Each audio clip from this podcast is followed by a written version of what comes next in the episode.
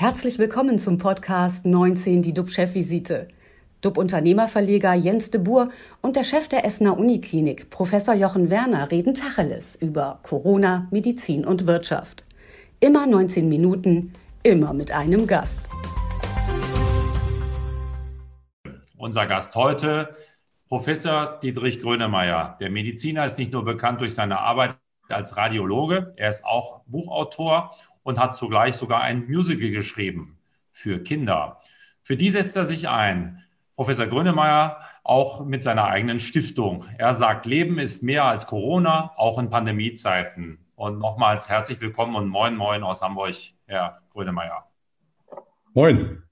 Bevor wir mit Ihnen über Ihre Ideen, über Corona, über Medizin und vieles mehr reden, äh, zurück zu dir, lieber Jochen. Wo stehen wir denn mit den aktuellen RKI-Zahlen und was beschäftigt dich heute besonders? Ja, wir haben jetzt heute Tag 137 des deutschen Lockdowns im fünften Folgemonat. RKI-Zahlen gibt es heute im Moment noch nicht. Die werden wohl am Vormittag gemeldet. Und deswegen gebe ich nur die Zahlen aus der Essener Universitätsmedizin. Wir versorgen heute 50 Patienten stationär, die an Covid-19 erkrankt sind, 24 davon äh, auf den Intensivstationen. Leider ist gestern ein weiterer Patient äh, bei uns im Zusammenhang mit der Covid-19-Erkrankung verstorben. Ja, gestern hat die Weltgesundheitsorganisation äh, bis auf weiteres die Fortsetzung der Impfung mit dem Impfstoff von AstraZeneca beschlossen. Wir dürfen heute wohl davon ausgehen, dass es eine ähnliche Mitteilung von der Europäischen Arzneimittelbehörde geben wird. Danach wird sich dann ähm, das Paul-Ehrlich-Institut zu Wort melden. Und wenn dann festgelegt ist, ab wann es wieder losgeht, davon gehen wir doch aus, dann äh, werden wieder ganz viele fleißige Hände daran arbeiten, diese Verschiebungen zu kompensieren, neu zu terminieren und dann sehen wir natürlich auch irgendwo wieder, dass es einige Zentren gibt, wo es gut geht und andere vielleicht, wo es ein bisschen verzögert geht, was auch wieder mit Digitalisierung zu tun hat. Und immer wieder kommen wir ja an diesem Punkt. Digitalisierung, ob jetzt Impfung, Testung oder Kontaktverfolgung. Und hier gibt es ein Beispiel, das ich erwähnen möchte. Das ist gestern bekannt gegeben worden. Da äh, beschloss nämlich das Parlament in Israel, eine elektronische Überwachung von ungeimpften Einreisenden aus dem Ausland, und zwar in der Weise, dass man sie in einer häuslichen Kontrolle haben könnte, wenn sie bereit sind, ein Armband zu tragen oder über eine Smartphone-App quasi kontrolliert zu werden. Wenn nicht, dann ist die Beschlussfassung so, dass die Einreisenden in Corona-Hotels untergebracht werden müssen. Wir sehen, das würde wahrscheinlich hier einen Aufschrei bringen, aber es gibt natürlich immer nicht nur schwarz oder weiß. Und ähm, ich glaube einfach, auch das ist ein Beispiel, Pandemiebekämpfung braucht eben schon an mancher Stelle auch eine gewisse Kompromisslosigkeit. Worauf ich mich wirklich jetzt freue, das ist Herr Grönemeyer, dass das heute klappt. Äh, wir hatten das ja schon mal probiert, da gab es ein bisschen technische Störungen. Und bevor wir aber jetzt äh, zu Herrn Grönemeyer kommen, zu dir, lieber Jens, was geht dir im Moment durch den Kopf? Ja, wir lassen uns ja von der Technologie nicht unterbekommen und wir behalten unseren Optimismus und das beschäftigt mich auch gerade. Wir haben ja doch sehr viele schlechte Nachrichten zurzeit und die Seele braucht ja auch etwas Optimismus. Und deswegen habe ich gedacht, ich muss doch irgendwie auch ein paar gute Nachrichten finden. Und siehe da, ich bin fündig geworden. Deutschland ist Patent-Europameister 2020. Also unsere Tüftler meldeten letztes Jahr fast 26.000 Erfindungen beim Europäischen Patentamt an. Fleißiger sind nur die Amerikaner weltweit. Das zeigt doch, der hiesige Erfindergeist ist nicht tot und das ist gut so. Und wir brauchen auch diesen Geist, dieses neue Denken, auch im Kampf gegen den Klimawandel den können wir nur mit neuen Technologien stoppen. Wir brauchen Alternativen zu Benzin- und Dieselmotoren. Wir brauchen Strom aus Biomasse. Und das klappt nur mit neuen Erfindungen, so wie wir einen neuen Impfstoff in Rekordzeit von nur wenigen Monaten gefunden haben. Diese Geschwindigkeit bei Erfindungen ja, brauchen wir, um den Klima zu stoppen, den Klimawandel zu stoppen, Nachhaltigkeit zu, äh, zu erreichen und Gefordert ist dabei auch die Politik, die richtigen Rahmenbedingungen zu schaffen, damit aus Ideen, Produkte, Arbeitsplätze und Zukunft für uns alle wird. Ein rastloser Mann mit vielen Ideen ist unser heutiger Gast. Dietrich Göhrmeier, nochmals herzlich willkommen. Der Medizinprozessor ist ein Multitalent. Er ist Unternehmer, Buchautor und auch Verleger einer eigenen Zeitschrift. Und äh, jetzt meine erste Frage. Wie zufrieden sind Sie eigentlich mit dem aktuellen Krisenmanagement der Politik? Leben ist mehr. Wenn man das als Überbegrifflichkeit hat, dann fühle ich mich eigentlich eingekesselt. Eingekesselt durch Verordnungen, die letztendlich keine Verordnungen sind, weil sie immer wieder aufgelöst werden. Und äh, wenn ich so als Unternehmer, als Wissenschaftler meine Forschungsprojekte machen würde, würde ich nicht zum Ziel kommen, weil ich ja ständig die Hypothese umschmeiße und äh, die Maßnahmen, die daraus erfolgen. Und äh, das macht nicht nur mich unzufrieden, sondern ich glaube, das macht eben unsere Bevölkerung, aber auch weltweit die Bevölkerung zumindest so sensibel, dass sie nicht mehr weiß, ob sie der Politik glauben kann oder nicht. Und das finde ich ganz schrecklich. Also diese, diesen Mut, den wir brauchten, um Ängste zu überwinden, um unsere Gesellschaft nach vorne weiterzuentwickeln, aus der Geschichte zu lernen. Denn Pandemien hat die Geschichte, solange es Menschen gibt, immer niedergeschmettert Maßnahmen sind immer ähnlich gewesen wie im Moment. Masken tragen, in Quarantäne bringen und äh, einfach zu wenig auf die Menschen eingehen und die Menschen mitzunehmen, eine Hand zu nehmen, äh, sie zu beruhigen auf der einen Seite, auf der anderen Seite ihnen auch ja, in der Perspektive Kraft zu geben, dass man sagt, wir machen es richtig, weil im Team, im Team der Wissenschaftler, im Team der Ärzte, im Team der Mikrobiologen, der Sozial- und Wirtschaftswissenschaftler, der Menschen der Schul- und Naturheilkunde haben wir alles im Blick und können auch mit so einer Infektion, die uns jetzt gerade niederschmettert, auch gut umgehen. Also das ist meine größte Angst, dass wir unter diesem ja hin und her und nicht richtig wissen, ähm, ja, die Demokratie verspielen.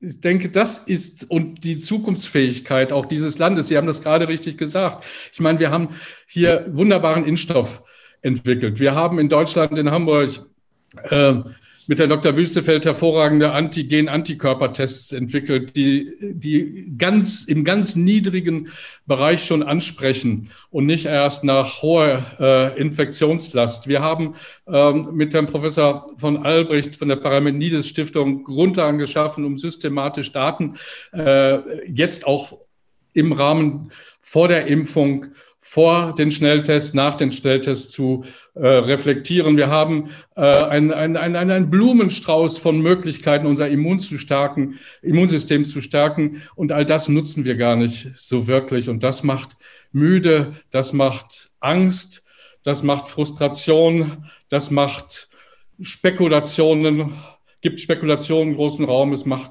hilft immer mehr Verschwörungstheorien auch zu entwickeln die ja äh, zum Teil gar keine sind, zum Teil ja ernstzunehmende Argumente sind, zum anderen aber immer dann, wenn man sich gegen öffentliche Meinung stellt, im Grunde man gleich selbst dazu gehört zum Verschwörungstheoretiker. Also das ist meine große Sorge um Deutschland, um die Welt, dass wir hier nicht äh, relativ schnell eine klare Linie bekommen. Wir sehen ja vor allen Dingen, dass die Inzidenzzahlen jetzt gerade wieder anspringen, nach oben gehen.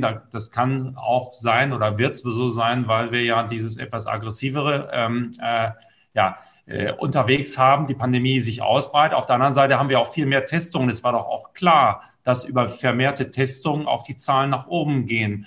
Ähm, muss man da nicht einen anderen, sozusagen andere Werte haben, um einfach uns zu steuern? Ich habe gestern gesehen, dass auch Köln, glaube ich, schon bei einem hohen Zahl ist, aber die Stadt sich weigert, sozusagen den, äh, den Notruf oder beziehungsweise die Notbremse einzuführen. Ja, glaube nie den Statistiken, die du nicht selbst gefälscht hast. Ja, Professor Werner, wir wissen, wie mit Statistiken umgegangen wird. Und wenn man nicht weiß und kein wissenschaftliches Verständnis hat dafür, dann äh, weißt du auch, äh, was du alles reininterpretieren kannst. Ich kann also in jeder Analyse als Wissenschaftler die Argumentation so oder so richten. Und äh, deswegen sage ich, wir müssen Team, mehr teamfähig werden. Wir müssen einfach die, die, diejenigen, die Bescheid wissen, mit einbeziehen. Ich meine, ich finde das irre, dass wir in normalen Influenza-Jahren in der Lage sind, äh, über die handelnden Ärzte 20 Millionen Menschen zu impfen. Äh, und jetzt kriegen wir das nicht. Äh, jetzt haben wir gerade mal äh, in, seit Oktober, äh, glaube ich, knapp 10 Millionen Menschen ähm, geimpft und äh, schon wieder äh, stockt es. Mein, meine Reflexion und meine ähm, ja, Hilfe zur Selbsthilfe ist eigentlich, dass ich sage, hört auf, bitte Wahlkampf zu machen. Die Menschen interessiert im Moment der Wahlkampf nicht, sondern die Menschen interessiert, wie sie gesund bleiben können. Und es gibt an jeder Stelle wirklich vernünftige äh, Zusammenschlüsse von, von Hochkompetenz, wie beispielsweise bei Ihnen, Professor Werner an der Universität äh, äh, Essen, Duisburg und auch im Umfeld mit den niedergelassenen Ärzten, mit den entsprechenden äh, äh, Fachkollegen der Disziplinen. Lasst doch bitte die Handelnden mit rein. Lasst die Hausärzte, ich meine, wir äh, doch endlich agieren, wie sie es gerne wollen und mitmachen wollen, aber sie werden nicht wirklich gehört und sie sind eigentlich die Co-Piloten der, der Patienten. Äh, wir, wenn wir in dem Moment, wo wir das tun würden, und denen auch eigentlich mehr Kraft geben, denen auch anstatt 2,5 Milliarden Euro auszugeben für Masken, die keiner kauft bei den Apotheken oder vielleicht gekauft werden, aber nicht genutzt werden oder was auch immer. Lass uns doch lieber die Hausärzte unterstützen mit einer ganz anderen äh, Rückendeckung, die sie brauchen, die wir auch in Zukunft brauchen von Ihnen als, als, als System der niedergelassenen Kolleginnen und Kollegen. Dann kämen wir viel weiter. Und äh, hören wir auf, Argument den einen als auch dem anderen, egal welcher Partei er zugehört, über den Mund zu fahren, sondern sich zusammenzutun. Das steht doch jetzt im Moment an, sich zusammentun und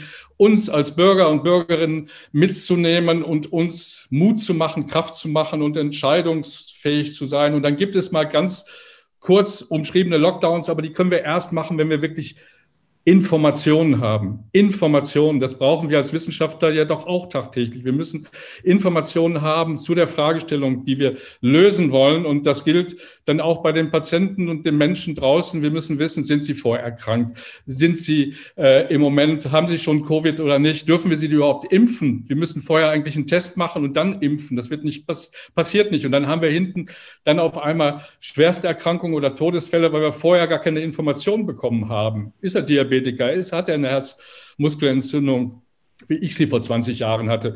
Äh, muss ich jetzt den Hashimoto-Patienten doch vielleicht eher impfen oder nicht? Ähm, oder äh, ist es äh, so, dass wir Menschen einfach gar nicht impfen dürfen, weil sie sonst sofort, und deswegen kommt ja auch die Angst in der Bevölkerung, weil sie sofort äh, danach äh, in eine, eine schräge Situation hineinbekommen. Mhm. Also von daher äh, mehr die Menschen im Auge haben und von den Menschen, von uns heraus und aus unseren Ängsten, aus unserem Bedürfnis nach Information, nach Aufklärung handeln in die Zukunft hinein. Das steht doch an. Der Lockdown wird ja auch deswegen gemacht oder wir werden ähm, äh, zurückgefahren, um das Gesundheitssystem zu schützen. Äh, Jochen, wo stehen wir denn? Hast du dann Angst, dass das Gesundheitssystem gerade oder vor einer Überlastung steht oder vor einer Überlastung stehen könnte, wenn die Zahlen weiter steigen? Wie siehst du die Situation? Also wir haben ja ähm, schon eine angespannte Situation gehabt um die Jahreswende äh, und äh, Anfang Januar bis in den Februar. Wir haben die Situation gehabt, dass die Alten- und Pflegeheime unzureichend geschützt waren und dass dort eben leider auch sehr viele Menschen verstorben sind. Ähm, nun, in der Zwischenzeit sind die Alten- und Pflegeheime weitgehend geimpft. Das bedeutet, eine enorme Risikogruppe ist schon mal geimpft. Und dann geht es weiter mit den nächsten, den chronisch Kranken, den sogenannten vulnerablen Gruppen. Da gebe ich Herrn Grönemeyer hundertprozentig recht. Die Hausärzte oder auch die Kliniken, wir haben uns auch als Klinik angeboten, diese chronisch Kranken, bei uns transplantierte Patienten, onkologische Patienten selbst zu impfen, weil wir einfach sagen, wir wissen schon, wer diese Impfung ja. braucht. Und die Hausärzte wissen es natürlich auch. Und deswegen glaube ich, kann man nicht nur voller Angst aufs Krankenhaus blicken. Was kommt da wahrscheinlich? Weil es eben nicht mehr die Situation ist, die wir vor einigen Wochen hatten. Wir haben in der Zwischenzeit gerade für vulnerable Gruppen bestimmte Antikörpertherapien in der Frühphase. Die sind gut. Wir haben gute Erfahrungen damit gemacht. Das medizinische Personal ist weitgehend geimpft, das am Patienten arbeitet. Auch da ist weniger Infektionsausbreitung. Also wir sind doch Schritte gegangen, aber wir tun so, als wenn wir wieder völlig unvorbereitet in die nächste Katastrophe kommen und jetzt äh, warten, bis wieder alle Intensivbetten belegt sind. Und wir sind doch hier nicht in einem System, wo wir von heute auf morgen nicht agieren können. Die Intensivbettenbelegung ist immer erst eine Folge der Normalbettenbelegung. Und deswegen, wir sehen doch, wir können doch mitsteuern. Und ähm, ich glaube einfach, wir müssen ein bisschen diese Angst loswerden und eben auch die andere Seite der Medaille, das ganze Wirtschaftswesen, weswegen wir ja überhaupt diesen Videocast machen. Das müssen wir eben auch im äh, Sinn haben und eine gewisse Konsequenz behalten. Das war das, was ich einleitend sagte. Ja, nun überlegen wir wieder, was ist mit den ganzen, die wegfliegen nach Mallorca? Sollen die jetzt einen Test bekommen? Sollen die keinen Test bekommen? Da wird man Tage drüber reden. Ich glaube, an bestimmten Themen muss man Entscheidungen treffen und die dann auch beibehalten. Und dann kann man nach einer Zeit sehen, wie ist es damit gelaufen. Aber hier wird alles diskutiert. Das ist das Problem. Aber nochmal nachgefragt, brauchen wir dann noch, ich meine, heute Morgen sind sie nicht da, die RKI-Zahlen als Orientierungshilfe? Oder also die RKI-Zahlen sind natürlich wichtig, das ist vollkommen klar. Es ist ein Aspekt dabei. Es ist ein Aspekt, diese äh, Inzidenzzahl ist ein Aspekt, aber auch die belegten Krankenhausbetten. Zu Normalbetten wissen wir gar nichts. Es gibt in Deutschland kein System, das sagt, wie viele Normalbetten sind mit Covid-Patienten belegt, weil da so viel äh, Befindlichkeiten auch von Häusern mit verbunden ist. Wie viel melden die frei, belegt? Alles, alles schwierig.